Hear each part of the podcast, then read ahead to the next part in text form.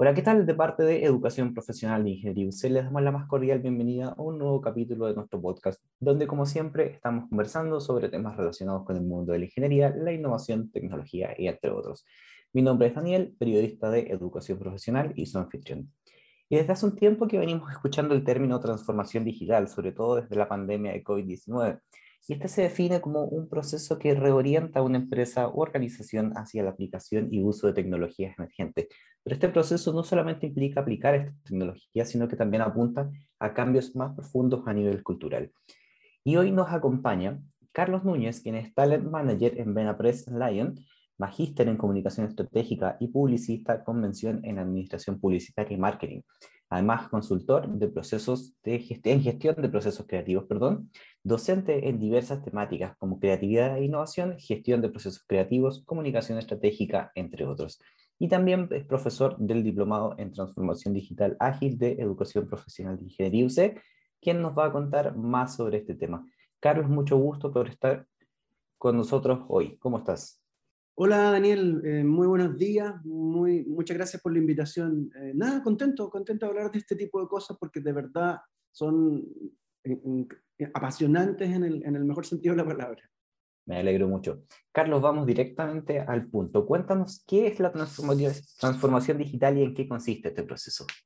Ya, mira, lo primero que hay que, que hay que entender es que, por eso te decía yo que es tan apasionante este tema, estamos viviendo lo que seguramente vivió eh, cualquier empresario, eh, ¿cierto?, alrededor del mundo, cuando se pasó, qué sé yo, del vapor a la electricidad, de la electricidad a la informática, es decir, de verdad eh, es la última estrategia de negocio que está impulsando el desarrollo del progreso del género humano, por decirlo, a nivel ¿cierto? empresarial, industrial, em, porque se trata, ¿cierto? justamente del driver más importante de la cuarta revolución industrial. ¿ya?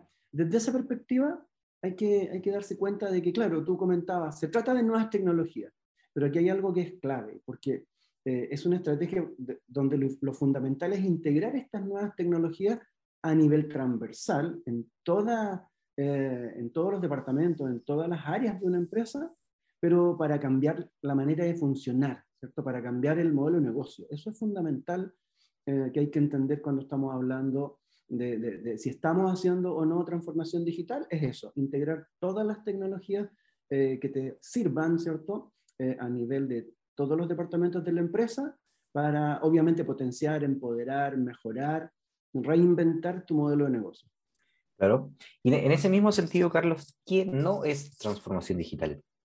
Aquí también es súper bueno dar ejemplos. Por ejemplo, eh, concretamente, hay una fuerza que se llama AIRA, que implica, eh, un acrónimo que implica inteligencia artificial, robotización y automatización. ¿Te das cuenta? Ahí están como eh, nuevas formas de hacer las cosas. Pero si solamente estamos, por ejemplo, automatizando, ya hablemos de la gran minería, ¿ya? camiones automáticos, ¿ya? sistemas de proceso, donde hay maquinaria eh, donde hay robots que reemplazan a una persona, ahí estamos hablando de automatización en los procesos de producción. ¿ya? Lo mismo que está pasando en la agricultura.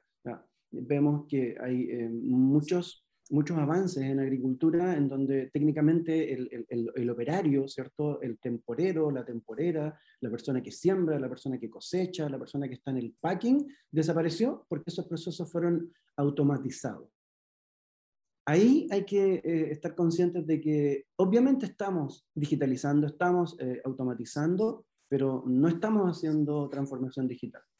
El ejemplo a nivel de digitalización eh, justamente se da en nuestro ambiente.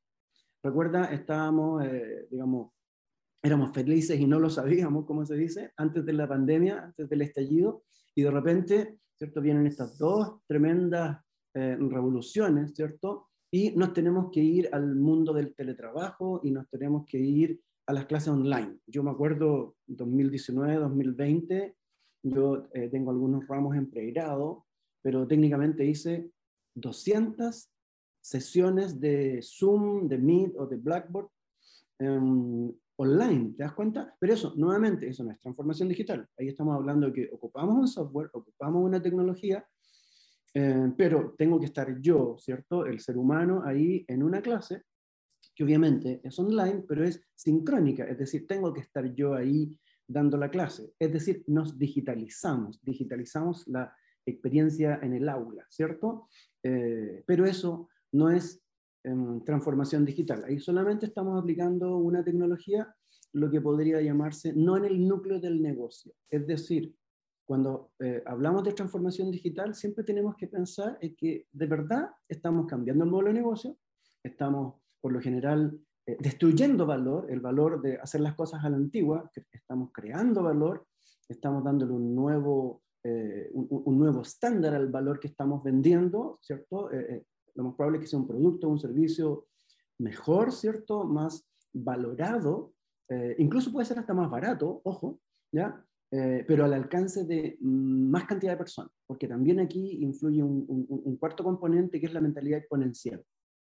¿A qué me refiero? Para terminar de redondear la idea, Daniel.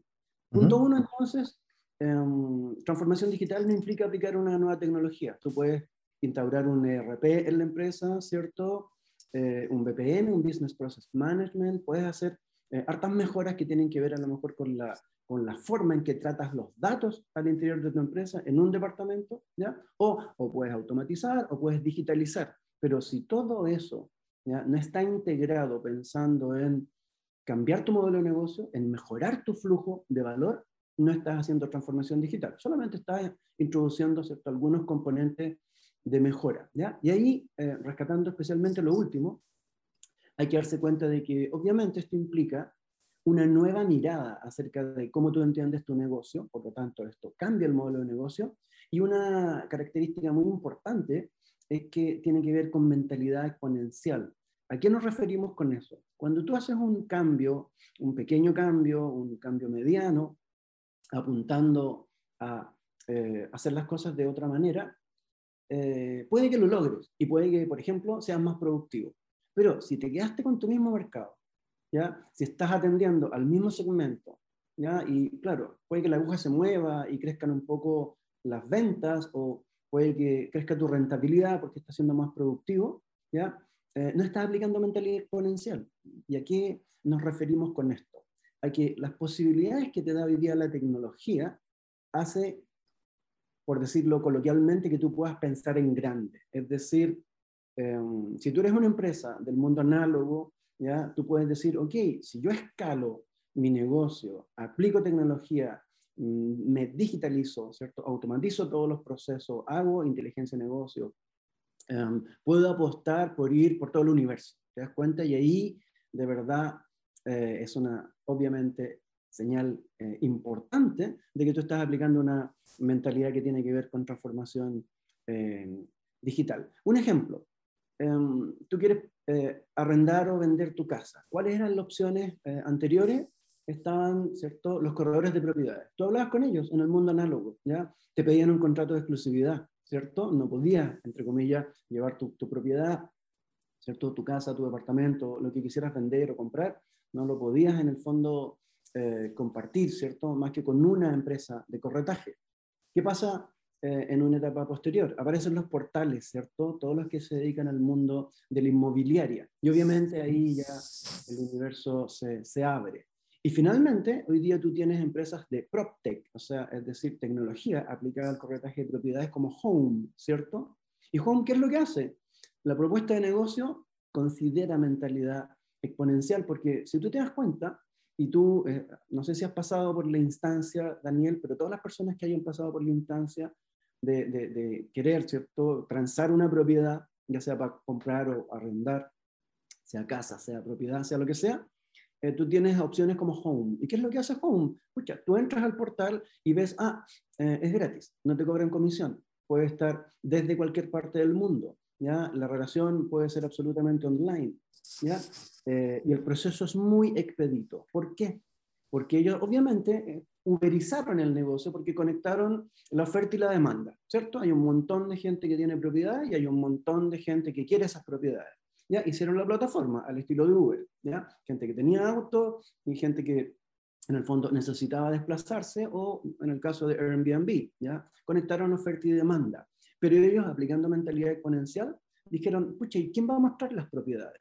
Y ahí definieron el concepto de homers, cualquier persona puede convertirse en un corredor amateur, ¿cierto?, de, de, de, propiedades, si es que se eh, anota, si, si, es que se inscribe, ¿cierto?, en la página, hace una inducción, ¿cierto?, eh, y califica, ¿cierto?, para poder mostrar una casa, ¿ya? Eh, cualquier persona, además, puede transformarse como en un promotor de la parte audiovisual, porque si tú tienes una cámara fotográfica profesional, ¿ya? o la tecnología como para tomar fotos y videos profesionales, tú te transformas, ¿cierto?, en esa persona que va a ese inmueble y lo eh, recorre, ¿cierto?, lo registra visual, audiovisualmente, ¿ya?, con un nivel, obviamente, profesional, ¿ya?, y ya estás trabajando para Home, ¿te das cuenta? Y ahí tus corredores de propiedades y tus fotógrafos ya eh, son exponenciales, ¿te das cuenta? Ese es el, eh, eh, cuarto punto, ¿cierto? Que hay que tener en cuenta para darse cuenta de qué es y qué no es transformación digital. Tremendo. Bueno, no, yo personalmente no conocía el ejemplo que mencionaste, Juan, así que si las personas que nos están escuchando, si lo conocen, eh, quizás también sea un buen dato. Oye, Carlos, bueno, ya comentaste en general, pero ¿cuáles serían elementos claves o pasos tal vez para una transformación digital exitosa en una empresa o organización? La pregunta es súper buena porque de verdad esto no es hacer un par de cosas nomás, es un proceso, es un fenómeno complejo, es un fenómeno que tiene etapas ¿ya? y que una vez que uno se embarca, ¿cierto? tiene que pasar de entender cada una de esas etapas diseñando un plan para cada una de esas etapas o fases. Lo, lo, lo, lo más importante es entender que aquí hay eh, cuatro eh, grandes etapas te las voy a enumerar y vamos a ir una por una. Lo primero es que hay que entender que tú tienes que lograr, antes que nada, un cambio cultural. ¿ya? Creo que mejor ir profundizando de inmediato.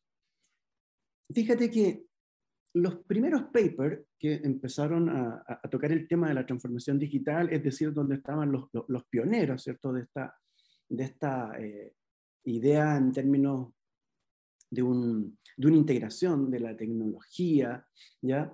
Eh, en favor de los modelos de negocio, ya estamos hablando de 1998, finales del siglo anterior y principios albores de nuestro siglo XXI, ya los primeros papers de los cuales se tenga noticia, ¿cierto?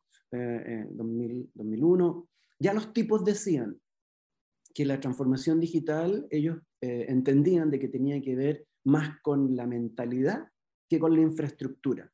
Y de hecho, cualquier eh, estudio, eh, al respecto de qué tan exitosos han sido los procesos de instalación de la transformación digital en las empresas, nos hablan que eh, estas son estadísticas ciertas.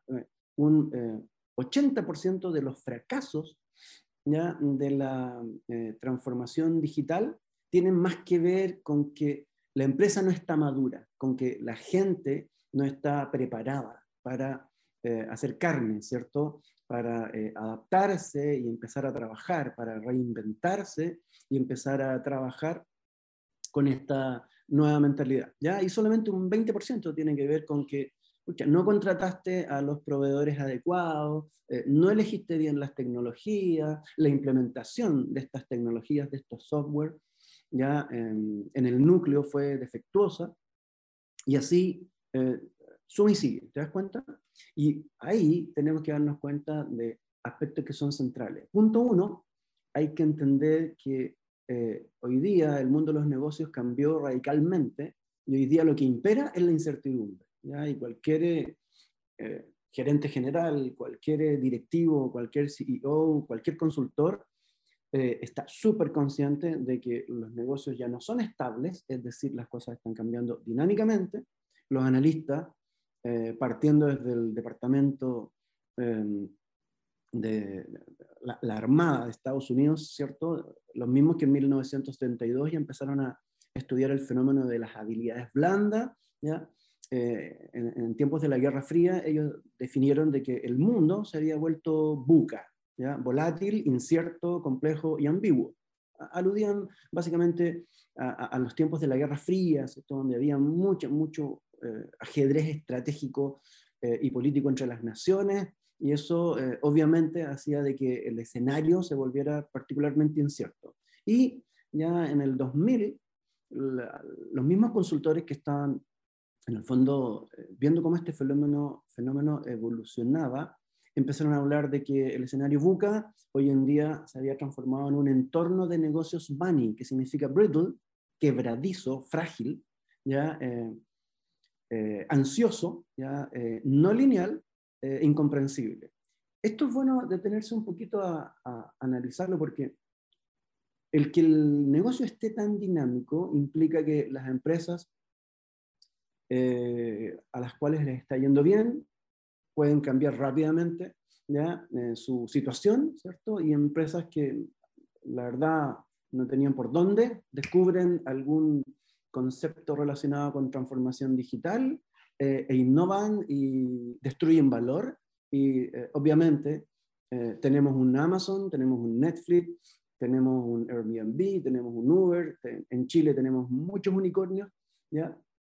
Eh, y lo hacen. Son justamente estas empresas que entendieron este entorno y eh, capacitaron a la gente, contrataron perfiles que eran más sensibles a, la, adaptación, ¿ya? Eh, y lograron tener gente con mucha flexibilidad cognitiva, capaz de desaprender modelos de negocio, tecnologías y software que ya empezaron a dejar de ser efectivos ya, y vaciaron el cerebro para hacer cierto espacio para la nueva tecnología, el nuevo software, el nuevo modelo de negocio, la nueva visión para hacer las cosas. Entonces, punto uno, esto se trata de una gran primera fase de mindset cultural. ¿Estás ok, Daniel? ¿Me sigues? Perfecto, está todo súper, súper claro. Ya.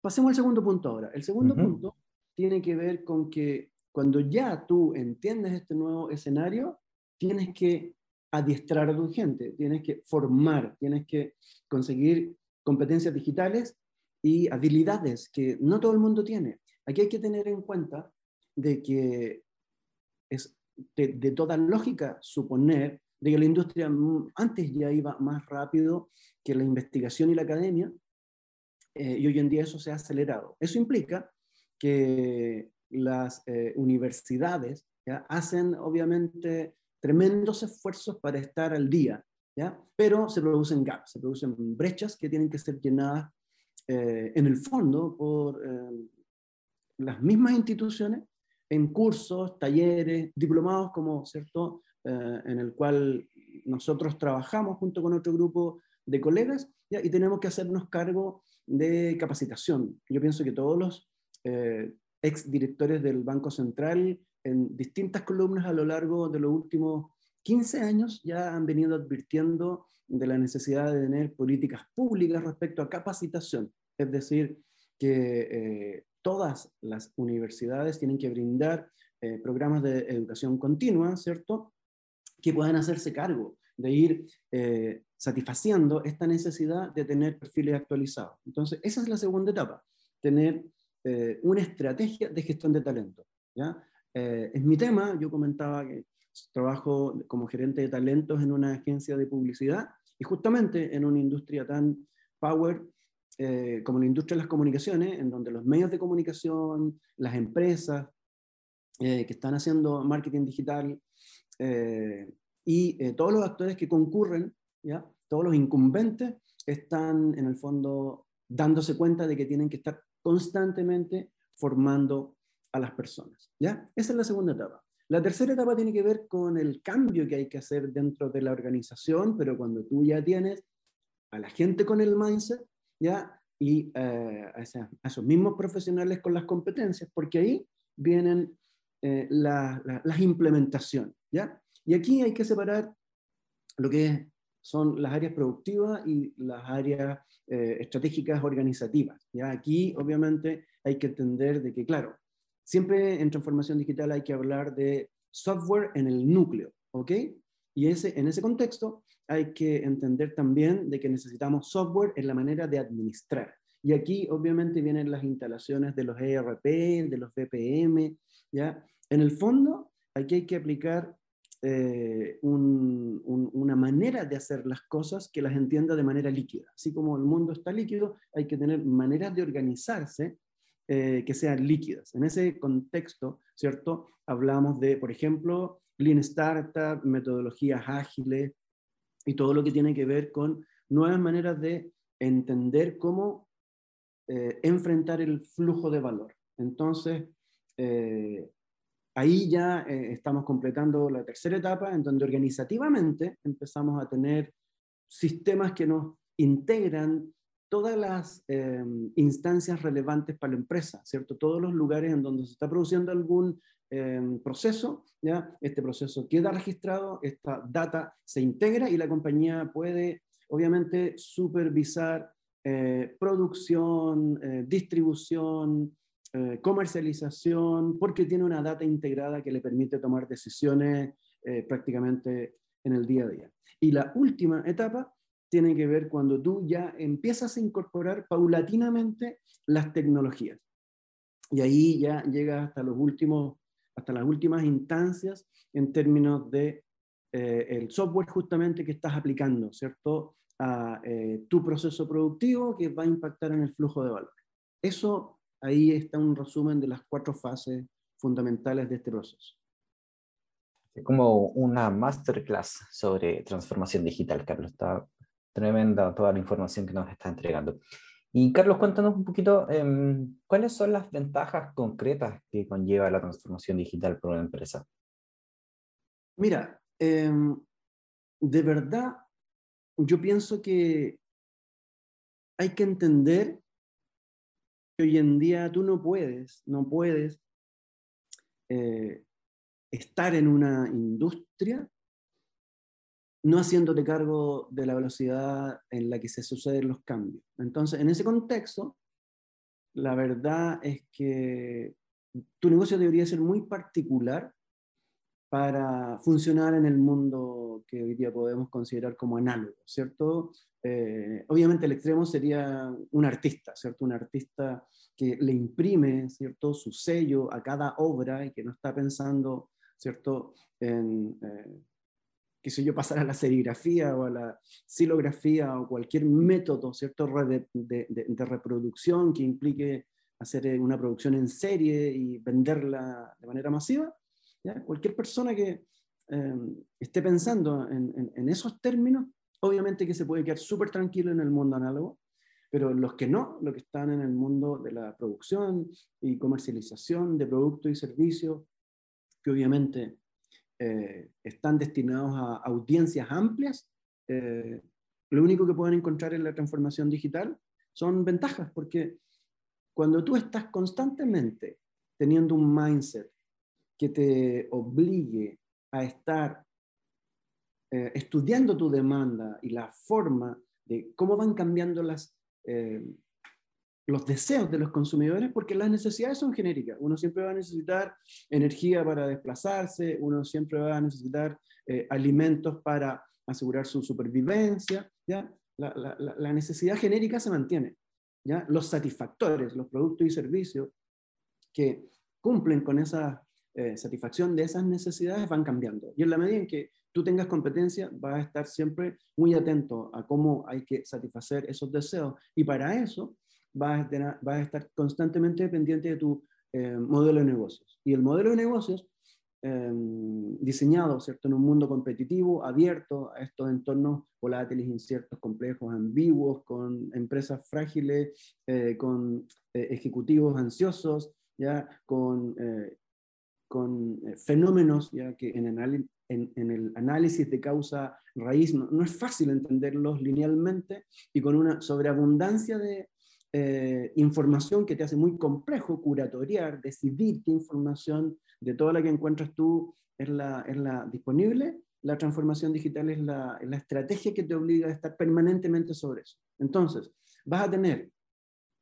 em, una empresa actualizada está muy eh, montada, ¿cierto?, en la dinámica particular de su industria, trabajando eh, de la manera más eficiente y productiva posible, ¿ya? Eh, y aquí viene, yo, en mi opinión, en mi visión personal, la ventaja más importante, entendiendo de que tienes que prepararte para el futuro. ¿Por qué? Porque una cosa es el negocio, ¿cierto? Lo que tú estás haciendo, lo que en el fondo hace que entren los dólares ahí, ¿cierto? A la, a la, caja registradora, ¿ya? Eso es lo que conocemos como el, el, el, business as usual, ¿cierto? El trabajo que tú sabes hacer, ¿ya? Eh, el trabajo conocido, ¿ya? Pero en la medida en que tú en el fondo ocupes el 100% de eso, no te quedas con tiempo para innovar y para explorar, ¿ya? Y por lo tanto, el tener estas metodologías que apuntalan tu proceso productivo como agilidad, hacen de que tú seas más productivo y eficiente. No para eh, seguir fabricando más de lo que estás produciendo, sino que para liberar un espacio para la exploración, para el trabajo desconocido, para innovar. ¿ya? Eh, ocupar Lean Startup, ocupar Scrum, ocupar eh, marcos de trabajo ágiles, lo que te hace es optimizar tu flujo de valor, tus procesos end-to-end, para eh, ser más productivo y eficiente, mantener eso en mejora continua, ¿ya? gracias a que tienes equipos colaborativos, ¿ya? pero liberas tiempo para la exploración. Y ahí tienes, obviamente, el laboratorio, ¿cierto? Eh, el prototipado rápido, ¿cierto?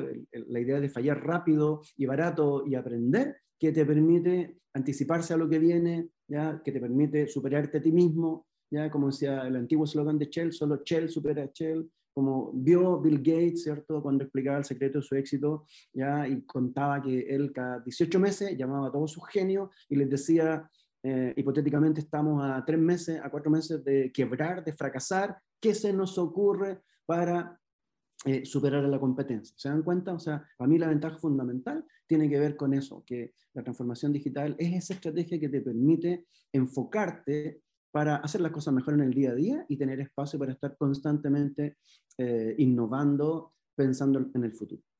Perfecto. Y en este proceso de revolución, ¿cómo como país, cómo estamos parados frente a esto?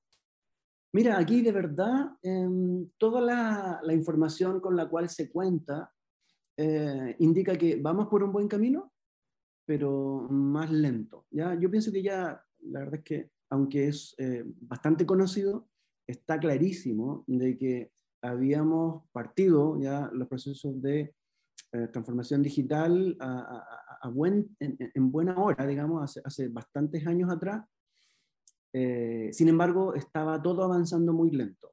Vino el estallido y vino la pandemia y el teletrabajo produjo un salto cualitativo, es decir, la obligación de empezar a funcionar eh, en forma remota hizo de que cambiara la mentalidad. Por ejemplo, eh, yo pienso que pasó algo espectacular, que una frase que a mí me encanta, que ya el trabajo no es un lugar a, donde hay que ir, sino que es algo que hay que hacer.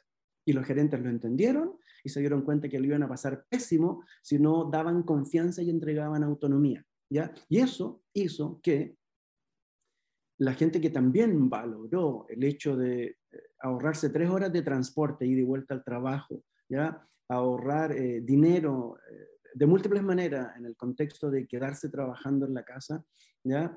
Eh, respondió a esa confianza, se autogestionó y se produjo un cambio mindset de verdad súper importante que hizo que todo el mundo hoy en día esté pensando en que en realidad el mix ideal es estar dos o tres días en la casa y un par de días en la oficina, ¿cierto? Ya todos estamos pensando en eso. Por lo tanto, ahí se produjo un primer cambio de mindset. Yo, que hago clases eh, junto con mi, aparte de mi trabajo en la agencia, hago clases en posgrado y en pregrado, también empecé a darme cuenta de que los chicos ya no estaban tan em, renuentes, ¿cierto? Y no respondían de mala manera cuando nosotros eh, les comentábamos que estábamos en una aventura que habíamos empezado juntos esto de hacer clases online, ¿cierto? Eh, el primer año obviamente fue un poquito difícil, fueron dos semanas, yo me acuerdo, de, hablarle a puras cámaras apagadas, pero después de eso yo entendí que esto de verdad había que hacerlo tal como estamos haciendo eh, este podcast, es decir, eh, la clase mía se transformó en un podcast y yo empecé a hablar de todos estos temas con, con, mucho entusiasmo, independientemente de que no tuviera feedback, pero de a poco el feedback empezó a producirse, empecé a traspasar todas mis dinámicas análogas a em, encuestas, ¿cierto? Con algunos de los aplicativos, ¿cierto? Con los cuales uno puede lograr interacción, ¿cierto? lograr encuestas rápidas, eh, sondeos, eh, hice dinámicas en Google Docs, me pasé hasta diseñar un, brainstorming en un Excel programado, ¿cierto? Que, te pasaba por cuatro etapas, es decir, se produjo un cambio de mentalidad inicial. Eh, que obviamente ahora que se está eh, volviendo a la presencialidad, está amenazado. yo confío en que la gente, los jóvenes profesionales, los directivos van a seguir apostando por esto porque esto es lo que nos va a hacer avanzar más rápidamente. ¿ya? ¿Y por qué te comento esto, Daniel? Porque una encuesta hecha por una consultora de bastante prestigio hace algún tiempo atrás, estoy hablando como de cuatro años atrás, excepto en un primer estudio pre-pandemia, hablaba de que en Chile aproximadamente de las 400 empresas privadas más grandes de Chile, que estaban el 100% de ellas en transformación digital. ¿ya? Algunos de estos estudios los tiene ¿cierto? Eh, el CTUC.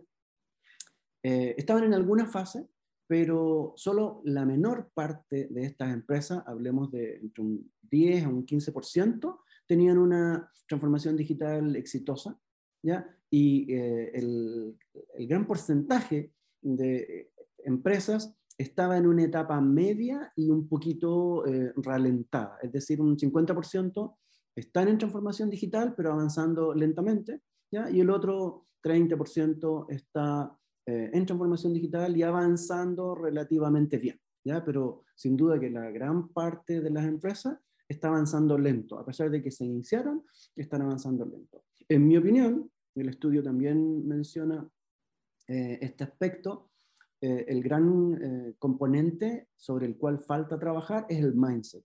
¿ya? Hackear el modo zombie, como me gusta decir, ¿ya? Trabajar, ¿cierto? Esta idea de que hoy día ya tenemos que dejar de ser análogos y que tenemos que tener mucha flexibilidad cognitiva, es decir, dejar atrás lo que hemos aprendido, desaprender para aprender lo nuevo, para poder estar vigente. Resumiendo, vamos bien, no todo lo rápido que deberíamos ir. Perfecto, perfecto. Y ya, Carlos, para ir cerrando, vamos con la última pregunta. Y es que nos gustaría que nos contaras un poco sobre el diplomado en transformación digital ágil como una forma de perfeccionarte en el área para un profesional que quizás está interesado en esto. Ya, perfecto. Eh, no, pues, de verdad para mí ha sido una tremenda experiencia. Yo soy profesor yo siempre digo que tuve la suerte de ser como el primer no ingeniero que, que sé yo, hace 15 años atrás empezó a ir a, a, a, a unas clínicas ágiles. Em, y también creo que soy uno de los pocos no ingenieros que está haciendo clases en el, en el Diplomado de Transformación Digital Ágil, que depende de la Escuela de Ingeniería de la, de la Universidad Católica, y de verdad em, yo les comento este año, a pesar de que entiendo del tema, um, pedí ser estudiante, así que junto con ya haber hecho mi, módulo, eh, estoy asistiendo a todas las clases, así que de verdad puedo hablar con conocimiento de causa. Eh, para mí eh, ha sido un lujo, o sea, el, el, el, nivel de los profesionales son todos profesores profesionales, es decir, con experiencia comprobada, actual y vigente. ¿ya? Y eso obviamente los habilita para tener no solamente una, una, muy buena base de, de, contenido, ¿cierto?, para compartir, que queda absolutamente disponible para toda la gente que, que curse el diplomado, sino para hacer clases de verdad súper eh, participativas en donde eh, la cosa se vuelve entretenida porque estamos hablando de gente que está ahí, pues, en, donde las papas queman, que nos cuenta casos de los cuales ellos han sido protagonistas, gestores, ya, y han tenido éxito y fracaso, lo cual es muy valioso. Eh, hay colegas que se ocupan de, obviamente, lo fundamental que tiene que ver con eh, los conceptos básicos, los principios que están eh, en, el, corazón de la transformación digital. Eh, está obviamente todo lo que tiene que ver con las distintas metodologías, ¿ya? Partimos hablando de los modelos de, de generación de negocios, ya eh, hablamos de Lean Startup, se habla de todo lo que tiene que ver con eh, el desarrollo de innovaciones a través de metodologías como Design Thinking. Eh, obviamente se profundiza bastante en lo que es eh, el, el, marco de trabajo de Scrum, el marco de trabajo ágil. se habla, se profundiza mucho en lo que son los modelos de negocio, ya cómo se genera valor, las distintas estrategias que hay para crear valor eh, en el fondo todas las metodologías y herramientas para diseñar una estrategia de transformación digital con profes que de verdad son un lujo. O sea, eh, no los quiero mencionar para no, no, no eh, dejar ahí a nadie con la cara larga, pero sin duda el pool de profesores de verdad nos permite ofrecer una experiencia formativa integral con la profundidad y la amenidad que se requiere, porque obviamente eh, es un curso vespertino, fuerte, online, de verdad. hay mucho rigor, hay muchos trabajos. Em, lo bueno es que hay pocos controles de lectura individuales, que siempre son necesarios porque los profes siempre están compartiendo recursos y hay mucho, mucho trabajo en equipo y yo soy un agradecido y un ferviente defensor del trabajo en equipo, sobre todo en esta instancia de educación continua, porque es donde, punto uno, se produce el tan necesario networking, es decir, tú accedes a conocer a profesionales de distintos sectores, de distintas empresas, lo cual implementa, ¿cierto? Y fortalece tu, tu red de contactos. Las oportunidades profesionales en este mundo son amplias y están creciendo. Todo el mundo está eh, atendiendo ¿cierto? a que eh, su organización está entrando, desarrollando ¿cierto? o fortaleciendo eh, estas estrategias que tienen que ver con transformación digital y por lo tanto, obviamente que hay oportunidades laborales, ¿ya? y se produce también el aprendizaje por osmosis. Como les digo, yo soy publicista, pero obviamente teniendo excelentes eh, compañeros en, mi grupo trabajo 1, al cual le mando un saludo. Eh, hay, hay, desarrolladores, hay gente que está desde transformación digital, pero desde el área comercial, hay dos ingenieros comerciales que obviamente están eh, entendiendo lo que está pasando en su empresa, y eso te permite a ti aprender por osmosis, ¿cierto? De, de, ver cómo piensan, de ver cómo trabajan y de ver cómo aplican ¿ya? lo que se está compartiendo, uno de verdad va generando ahí eh, las capacidades que son necesarias. Así que nada, eh, ha sido una excelente experiencia. Eh, es, es, también honesto reconocer de que todas las universidades tienen diplomados en este tema y lo que tiene que hacer cualquier interesado, obviamente, es em, estudiarlo, ¿cierto? Y fundamentalmente ver la trayectoria. Nosotros llevamos ya muchas versiones en el cuerpo han habido años en que hemos tenido que hacer dos eh, diplomados al año, ¿cierto? Primer y segundo semestre, y la trayectoria y eh, la actual ocupación de los profesores. Yo pienso que esos son dos buenos, dos buenos eh, indicadores que te van a ayudar a tomar una buena decisión. Así que nada, la verdad, muy contento y muy orgulloso de pertenecer a este staff. Carlos, muchas, muchas gracias por esta conversación. Aprovechamos también de dejar un saludo para el grupo 1 ahí del Diplomado de Transformación Digital Ágil, quizás también les pueda servir como material de la clase esta conversación. Y nada, eh, nuevamente muchas gracias y también muchas gracias a todos quienes nos escucharon hoy. Los dejamos invitados para que revisen más información sobre este diplomado, que pueden encontrarlo en nuestra página web, que es educacionprofesional.ing.uc.cl y revisar los más de 200 programas y cursos que tenemos a su disposición de diferentes áreas de la ingeniería. También los dejamos invitados a seguirnos en redes sociales y aquí mismo en Spotify para que puedan enterarse de todos los capítulos y toda la información que estamos entregando semana a semana.